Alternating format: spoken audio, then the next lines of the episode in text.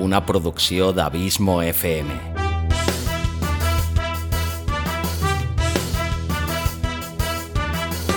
Vols gaudir del teu temps de lleure escoltant grans històries? Audiollibres i relats. Un podcast literalment literari.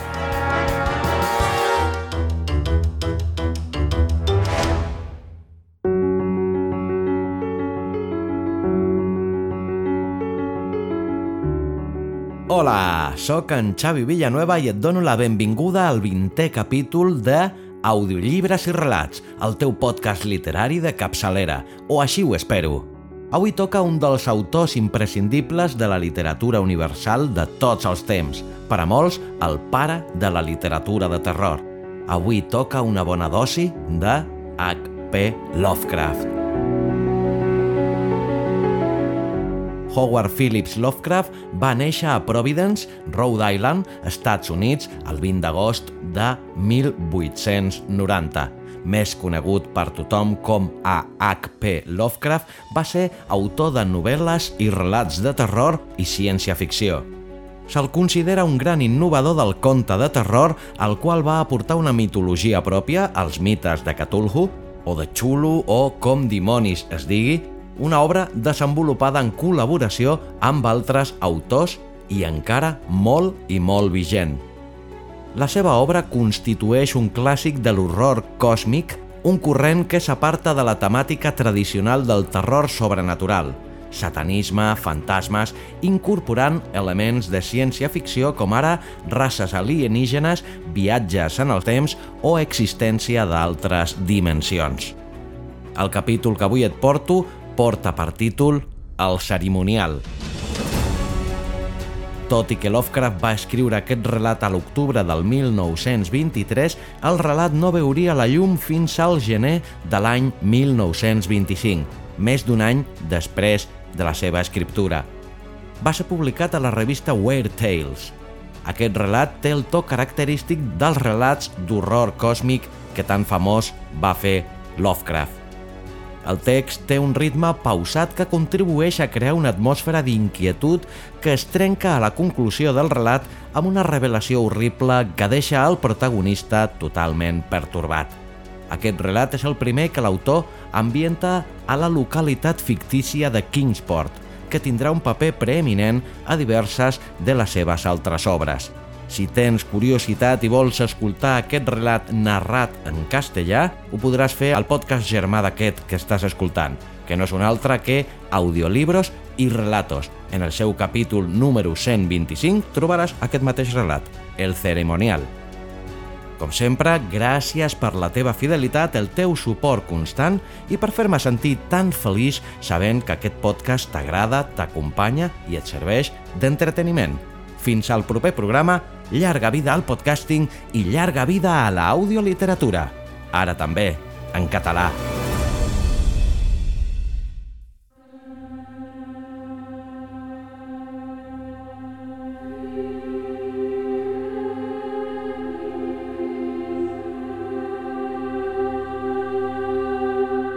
El cerimonial d'H.P. Lovecraft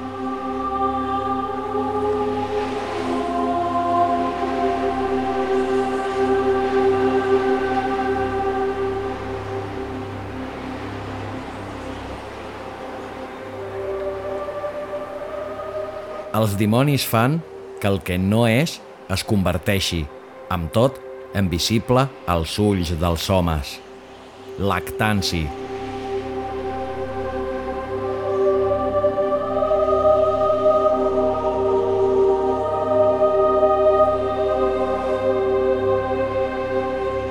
Em trobava lluny de casa i caminava fascinat per l'encant del mar oriental, Començava a caure la tarda quan el vaig sentir per primera vegada estavellant-se contra les roques.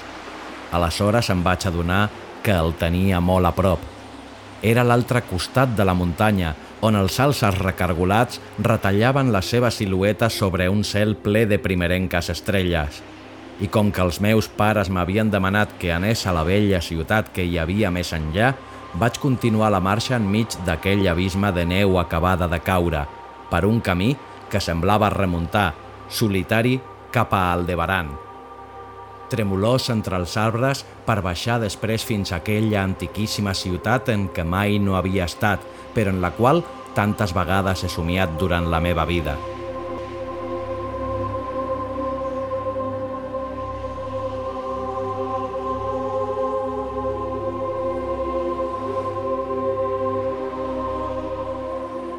Era el dia de l'hivern, aquell dia que ara els homes anomenen Nadal. Encara que en el fons sàpiguen que ja se celebrava quan encara no existien ni Betlem, ni Babilònia, ni Memphis, ni tan sols la mateixa humanitat. Era, doncs, el dia de l'hivern i finalment jo arribava a l'antic poble mariner on havia viscut la meva raça, mantenidora del cerimonial de temps passats fins i tot en èpoques en què era prohibit arribava al vell poble, els habitants del qual havien manat els seus fills i els fills dels seus fills que celebressin el cerimonial un cop cada cent anys, perquè mai no oblidessin els secrets del món originari. Era, la meva, una raça vella. Ja ho era quan va venir a colonitzar aquestes terres fa 300 anys. I era, la meva, una gent estranya, gent sorneguera i furtiva procedent dels insolents jardins del sud, que parlaven una altra llengua abans d'aprendre la dels pescadors d'ulls blaus. I ara estava escampada pel món i únicament es reunia per compartir rituals i misteris que cap altre ésser vivent no podria comprendre.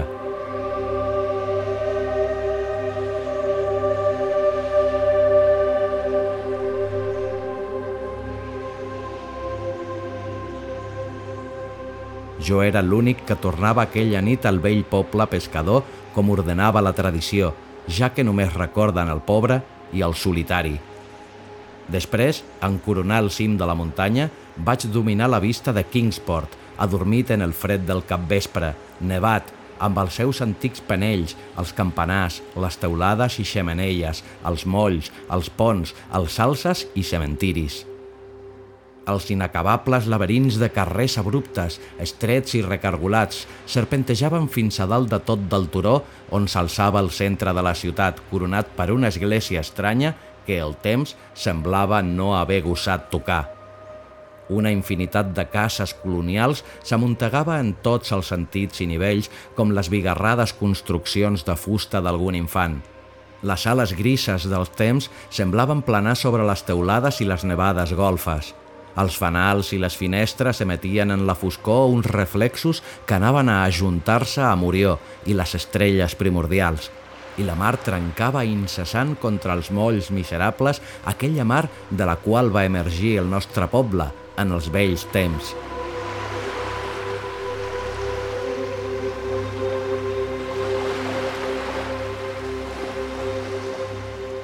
Al costat del camí, un cop a dalt de la pujada, hi havia un turó erm escombrat pel vent. No vaig trigar a saber que era un cementiri on les negres làpides sorgien de la neu com les ungles destrossades d'un cadàver gegant. El camí sense cap empremta de trànsit era solitari. Únicament em semblava sentir de tant en tant uns cruixits com els d'una forca estremida pel vent. El 1692 es van penjar quatre de la meva raça per bruixeria.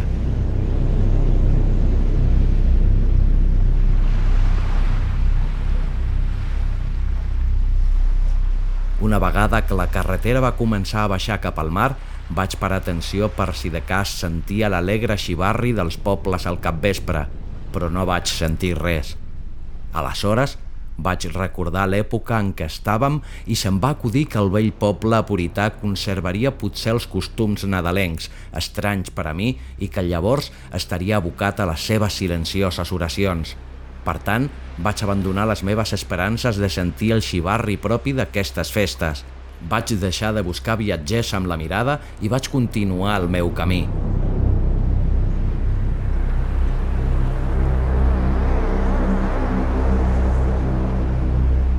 Vaig anar deixant enrere les silencioses cases de pagès amb els llums ja encesos. Després em vaig internar entre les fosques parets de pedra en què l'aire salnitrós bressava les estridents ensenyes d'antigues botigues i tavernes marineres. Les grotesques baldes de les portes, sota els porxos, brillaven al llarg dels carrerons de cers i reflectien l'escassa llum que s'escapava per les estretes finestres amb cortines. Portava el plànol de la ciutat i sabia on era la casa dels meus. Se m'havia dit que seria reconegut i que m'acollirien, perquè la tradició del poble té una vida molt llarga. De manera que em vaig afanyar i vaig entrar a Back Street fins a arribar a Circle Court.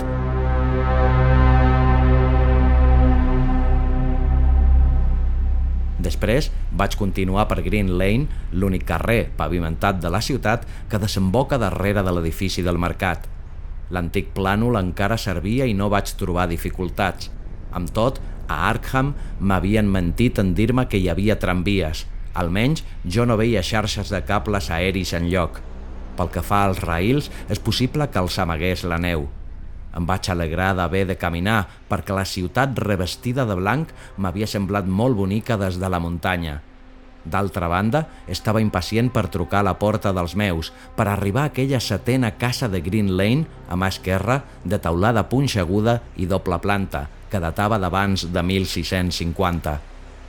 Hi havia llums a l'interior i pel que vaig poder apreciar es conservava tal com devia ser en aquells temps.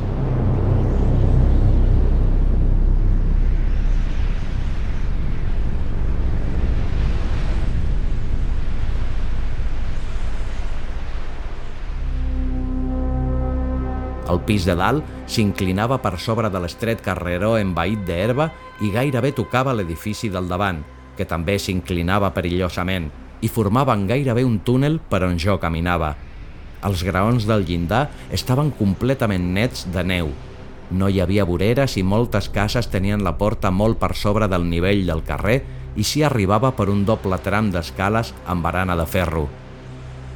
Era un escenari veritablement singular, Potser em va semblar tan estrany perquè jo era estranger a Nova Anglaterra, però m'agradava i encara m'hauria resultat més encantador si hagués vist petjades en la neu, gent al carrer i alguna finestra amb les cortines obertes.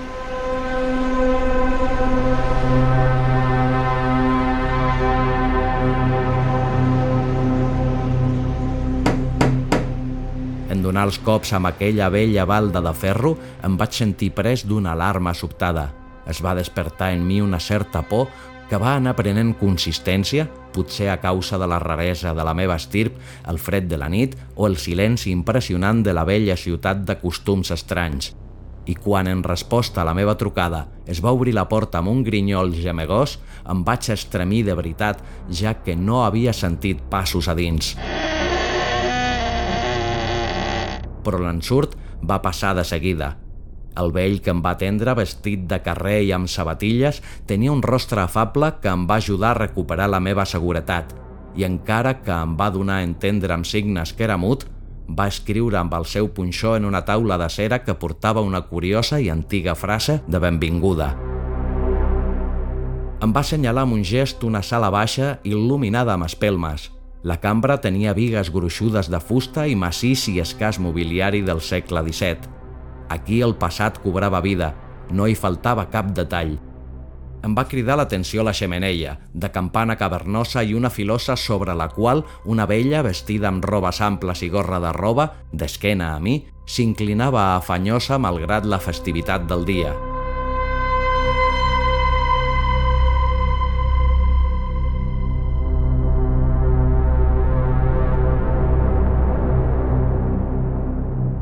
Regnava una humitat indefinida en l'estança i per això em va estranyar que no tinguessin el foc encès. Hi havia un banc de respatller alt col·locat de cara a la filera de finestres amb cortines de l'esquerra i em va semblar que hi havia algú assegut, encara que no n'estava segur. No m'agradava gens el que veia allà i novament vaig sentir por. I la meva por va augmentar, perquè com més mirava el rostre suau d'aquell vell, més repugnant semblava la seva suavitat. No parpellejava i el color era massa semblant al de la cera. Finalment, vaig arribar a la plena convicció que allò no era un rostre sinó una màscara feta amb diabòlica habilitat. Aleshores, les seves fluixes mans, curiosament enguantades, van escriure amb esbalaïdora facilitat en la taula informant-me que m'havia d'esperar una estona abans que em portessin al lloc on se celebraria el cerimonial.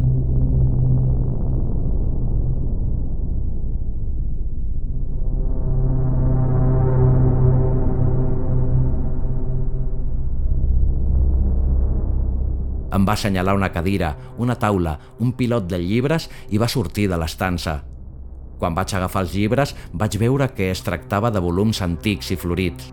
Entre ells hi havia el vell tractat sobre les meravelles de la natura de Morrister, el terrible Saducismus Triumphatus de Joseph Glanville, publicat al 1681, l'horrible Daemonolatrella de Remigius, impresa al 1595 a Lió, i el pitjor de tots, l'inqualificable Necronomicon, del boig àrab Abdul al-Asred, en l'excomunicada traducció llatina d'Olaus Wormius.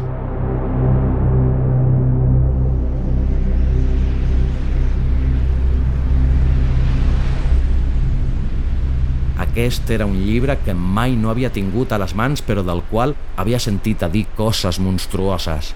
Ningú no em va dirigir la paraula. L'únic que trencava el silenci eren els gemecs del vent a l'exterior i el girar de la filosa mentre la vella continuava afilant en silenci. Tant l'estança com aquella gent i aquells llibres em produïen una estranya impressió de morbositat i inquietud però atès que es tractava d'una antiga tradició dels meus avantpassats en virtut de la qual se m'havia convocat per a tan estranya commemoració, vaig pensar que m'havia d'esperar les coses més peregrines. Per tant, em vaig posar a llegir. Interessat per un tema que havia trobat en el Necronomicon, no vaig tardar a adonar-me que aquella lectura m'encongia al cor.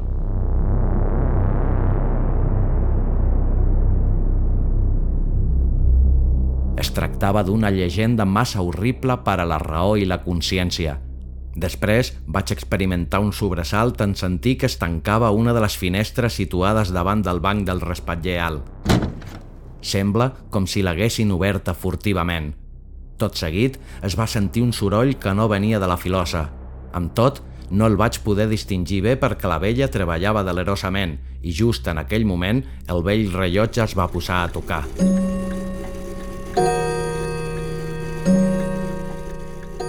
Després, la idea que hi havia persones en el banc em va marxar del cap i em vaig sumir en la lectura fins que va tornar al vell, aquesta vegada amb botes, vestit amb amples robes antigues i es va seure en aquell mateix banc, de manera que ja no el vaig poder veure.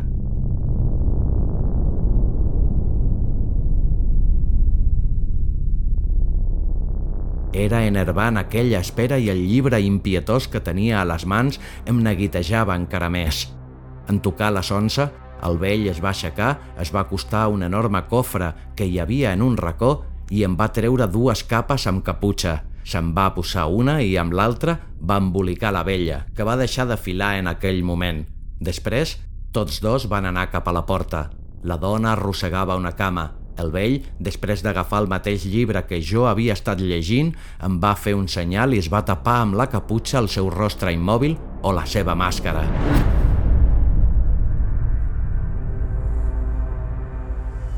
Vam sortir a la tenebrosa i embolicada xarxa de carrerons d'aquella ciutat increïblement antiga. A partir d'aquell moment, els llums es van anar apagant d'un en un darrere les cortines de les finestres i Sirius va contemplar la gentada de figures amb caputxa que sorgien en silenci de totes les portes i formaven una monstruosa processó al llarg del carrer, fins més enllà de les ensenyes estridents dels edificis de teulades immemorials, dels de sostrada de palla i de les cases amb finestres adornades amb finestrals de rombes.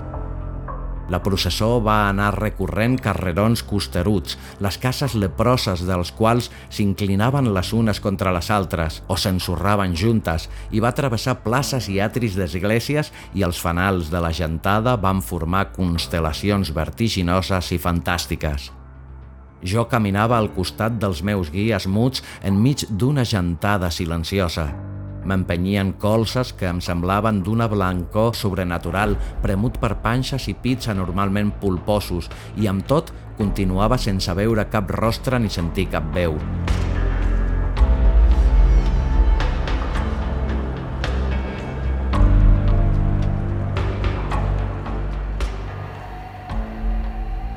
Les columnes espectrals pujaven més i més pels interminables pendents i totes s'anaven ajuntant a mesura que s'acostaven als llòbrecs carrerons que desembocaven en el cim, centre de la ciutat, on s'aixecava una immensa església blanca.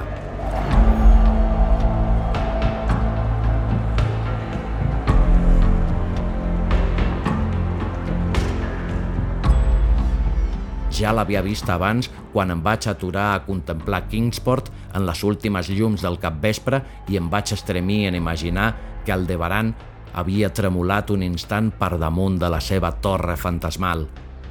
En part era cementiri parroquial i en part plaça mig pavimentada, flanquejada per unes cases malaltes de teulades punxegudes i ràfecs vacilants, on el vent assotava i escombrava la neu. Els focs fatus dansaven per sobre de les tombes i revelaven un esgarrifós espectacle sense ombres.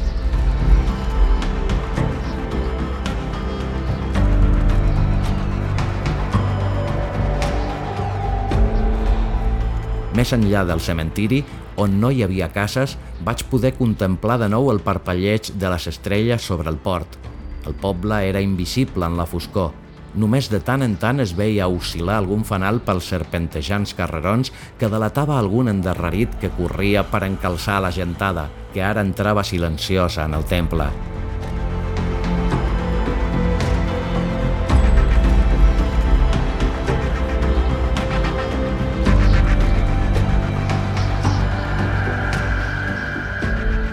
Vaig esperar que tots acabessin de creuar el pòrtic perquè així s'acabessin les empentes.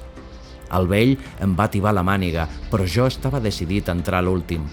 Vam creuar el llindar i ens vam endinsar en el temple ple i fosc. Em vaig girar per mirar a fora. La fosforescència del cementiri parroquial vessava una resplendor malaltissa sobre la plaça pavimentada.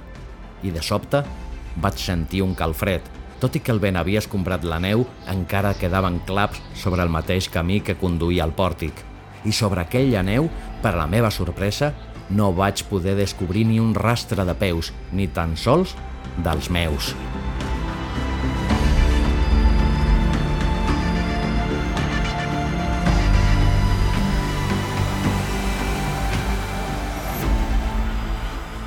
L'església amb prou feines era il·luminada, malgrat tots els llums que hi havien entrat perquè la major part de la gentada havia desaparegut. Tots es dirigien per les naus laterals, esquivant els bancs, cap a una obertura que hi havia en el púlpit i s'hi esmunyien sense fer gens de soroll. Vaig avançar en silenci, em vaig ficar en l'obertura i vaig començar a baixar els gastats graons que portaven a una cripta fosca i sufocant.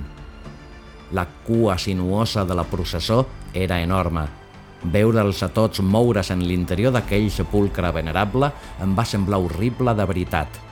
Aleshores em vaig adonar que el terra de la cripta tenia una altra obertura per la qual també s'esmunyia la gentada i un moment després ens trobàvem tots baixant per una escala abominable de pedra tosca, una estreta escala de cargol humida impregnada d'una olor molt peculiar, que s'enroscava interminablement en les entranyes de la terra, entre murs de blocs de pedra i guix desintegrat que degotaven. Era un descens silenciós i horrible.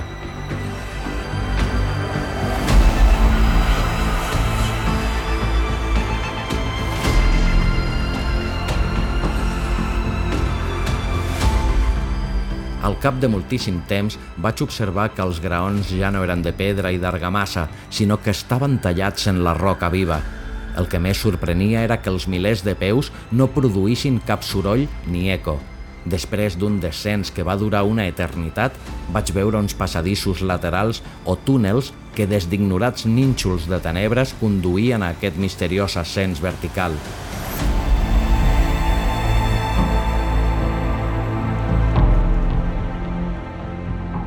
Aquells passadissos no van tardar a fer-se excessivament nombrosos. Eren com impies catacumbes d'una aparença amenaçadora i l'olor acre de descomposició que deixaven anar va anar augmentant fins a fer-se completament insuportable.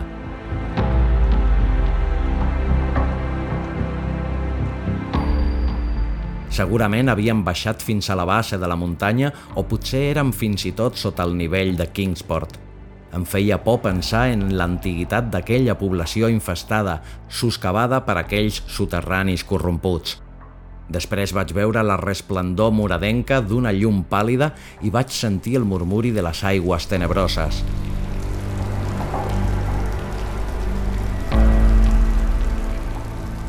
Vaig sentir un nou calfred. No m'agradaven les coses que estaven passant aquella nit. Tant de bo que cap avantpassat meu no hagués exigit la meva assistència a un ritu d'aquesta mena.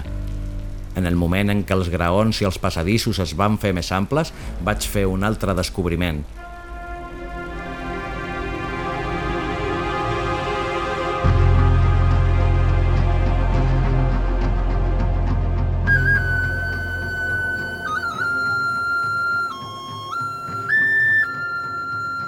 Vaig percebre el dolgut accent burlesc d'una flauta i, de sobte, es va estendre davant meu el paisatge il·luminat d'un món interior, una immensa costa fungosa, il·luminada per una columna de foc verd i banyada per un gran riu oleaginós que brollava d'uns abismes horribles, insospitats, i corria a unir-se amb els avencs negres de l'oceà immemorial.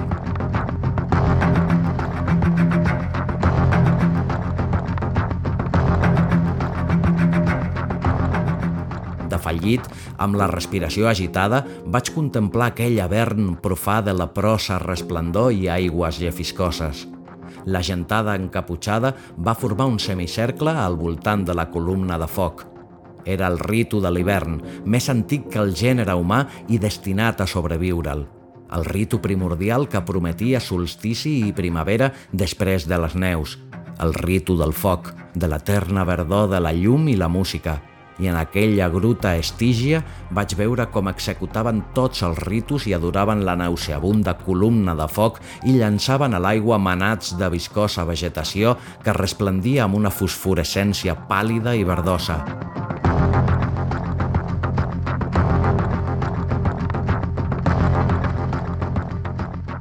I vaig veure també, fora de l'abast de la llum, una cosa amorfa que tocava la flauta d'una manera repugnant. I mentre la cosa tocava em va semblar sentir també unes notes apagades en la fètida foscor en què res no podia veure. Però el que més m'omplia d'espant era la columna de foc. Brullava com un sortidor volcànic de les negres profunditats. No llançava ombres com una flama normal i banyava les roques salnitroses d'una verdor bruta i verinosa tota aquella bullent combustió no produïa calor, sinó únicament la viscositat de la mort i la corrupció. L'home que m'havia guiat es va esmunyir fins a col·locar-se al costat de l'horrible flama i va executar uns rígids moviments rituals cap al semicercle que el mirava.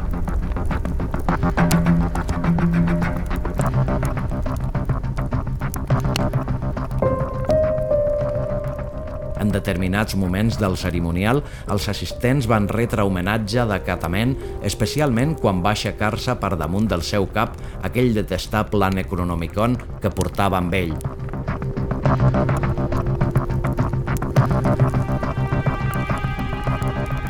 Jo també vaig prendre part en totes les reverències, ja que havia estat convocat a aquella cerimònia d'acord amb els escrits dels meus avantpassats.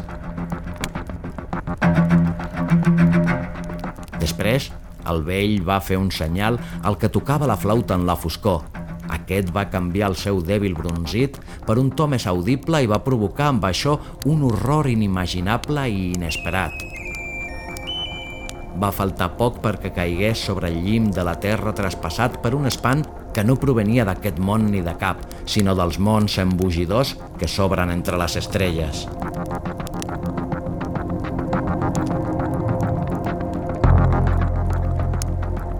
La negror inconcebible, més enllà de la resplendor gangrenosa de la freda flama, en les tàrtares regions a través de les quals es retorçava el riu oleaginós, estrany, insospitat, va aparèixer dansant una colla de mansos, híbrids éssers salats que cap ull, cap cervell assenyat hagi pogut contemplar mai. No eren corps, ni talps, ni aguilots, ni formigues, ni vampirs, ni éssers humans en descomposició. Eren una cosa que no puc ni dec recordar.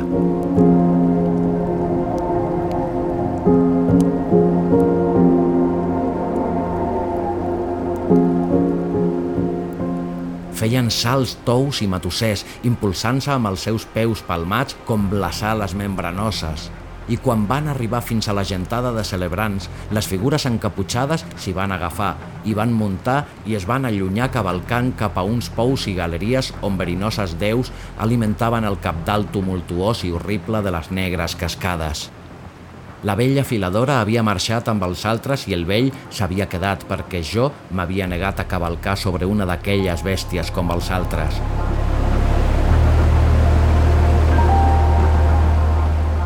El flautista amorf havia desaparegut, però dues d'aquelles bèsties restaven allà pacientment. Com que em resistia a cavalcar, el vell va treure el punxó i la taula i em va comunicar per escrit que ell era el veritable delegat d'aquells avantpassats meus que havien fundat el culte a l'hivern en aquest mateix venerable lloc, que s'havia decretat que jo tornaria allà i que encara s'havien de celebrar els misteris més recòndits.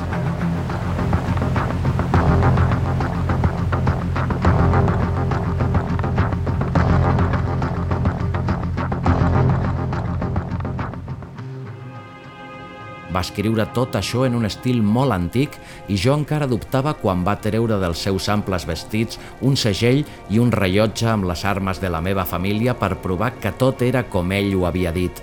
Però la prova era horrible, perquè jo sabia per certs documents molt antics que aquell rellotge havia estat enterrat amb el rebesavi del meu rebesavi el 1698.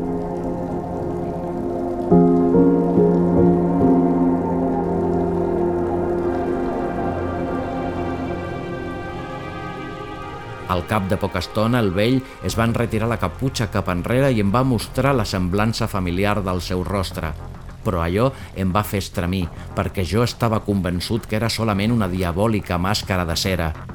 Les dues bèsties voladores esperaven i esgarrapaven inquietes als líquens de terra i em vaig adonar que el vell estava a punt de perdre la paciència. Quan un d'aquells animals va començar a moure's i s'allunyar, el vell es va girar ràpidament i el va aturar, de manera que amb la brusquedat del moviment se li va desprendre la màscara que portava en el lloc que corresponia al cap. I aleshores, en veure que aquell malson s'interposava entre l'escala de pedra i jo, em vaig tirar al fons de l'oleaginós riu pensant que, sens dubte, desembocaria per alguna cavitat en el fons de l'oceà.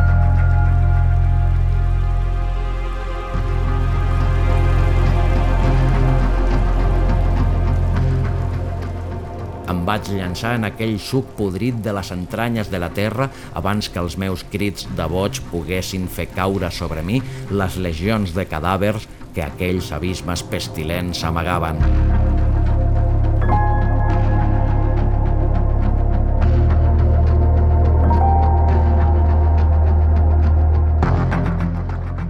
L'hospital em van dir que m'havien trobat en el port de Kingsport, mig glaçat a l'alba, agafat a un tros de fusta providencial. Em van dir que la nit abans m'havia extraviat pels penyassegats d'Orange Point, cosa que havien deduït per les empremtes que van trobar en la neu. No vaig fer cap comentari. El meu cap era un caos. Res no encaixava amb la meva experiència de la nit abans. Els finestrals de l'hospital s'obrien a un panorama de taulades de les quals apenes una de cinc podia considerar-se antiga. Els carrers vibraven amb el soroll dels tramvies i automòbils. Em van insistir que allò era Kingsport, cosa que jo no vaig poder negar. En veure'm caure en un estat de deliri quan em vaig assabentar que l'hospital era a prop del cementiri parroquial de Central Hill, em van traslladar a l'hospital de Sant Mary d'Arkham, on em podrien atendre millor. Em va agradar, en efecte, perquè els metges tenien una mentalitat més oberta i fins i tot em van ajudar, ja que gràcies a la seva influència vaig poder aconseguir un exemplar del censurable Necronomicon de Red, gelosament guardat en la biblioteca de la Universitat de Miskatonic. Van dir que patia una mena de psicosi i van convenir que el millor sistema per allunyar les obsessions del meu cervell era provocar el meu cansament a còpia de permetre'm aprofundir en el tema – D'aquesta manera vaig arribar a llegir aquell horrible capítol i em vaig estremir doblement, ja que no era nou per a mi. El que m'explicava, jo ho havia vist, diguessin el que diguessin les empremtes dels meus peus, i era millor oblidar el lloc on ho havia presenciat.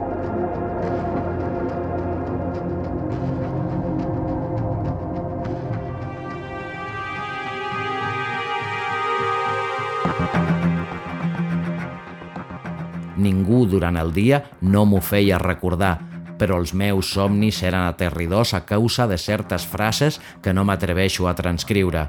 Si de cas, en citaré només un paràgraf. El traduiré també com pugui d'aquest desmanegat llatí vulgar en què està escrit.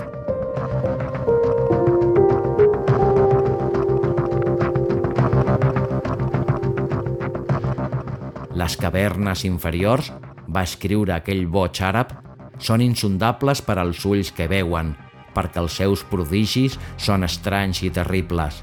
Maleïda terra on els pensaments morts viuen reencarnats en una existència nova i singular, i maleïda l'ànima que no habita cap cervell. Sàviament va dir Ibn Shakabau.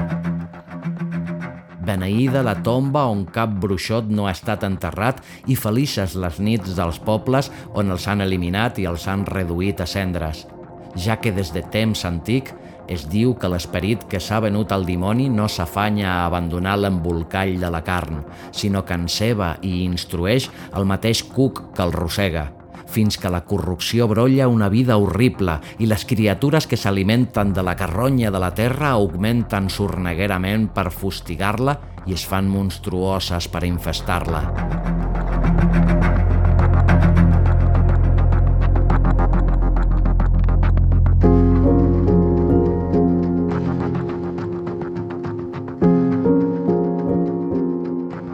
Excavades són, secretament, immenses galeries on n'hi hauria d'haver prou amb els poros de la terra i han après a caminar unes criatures que només haurien d'arrossegar-se.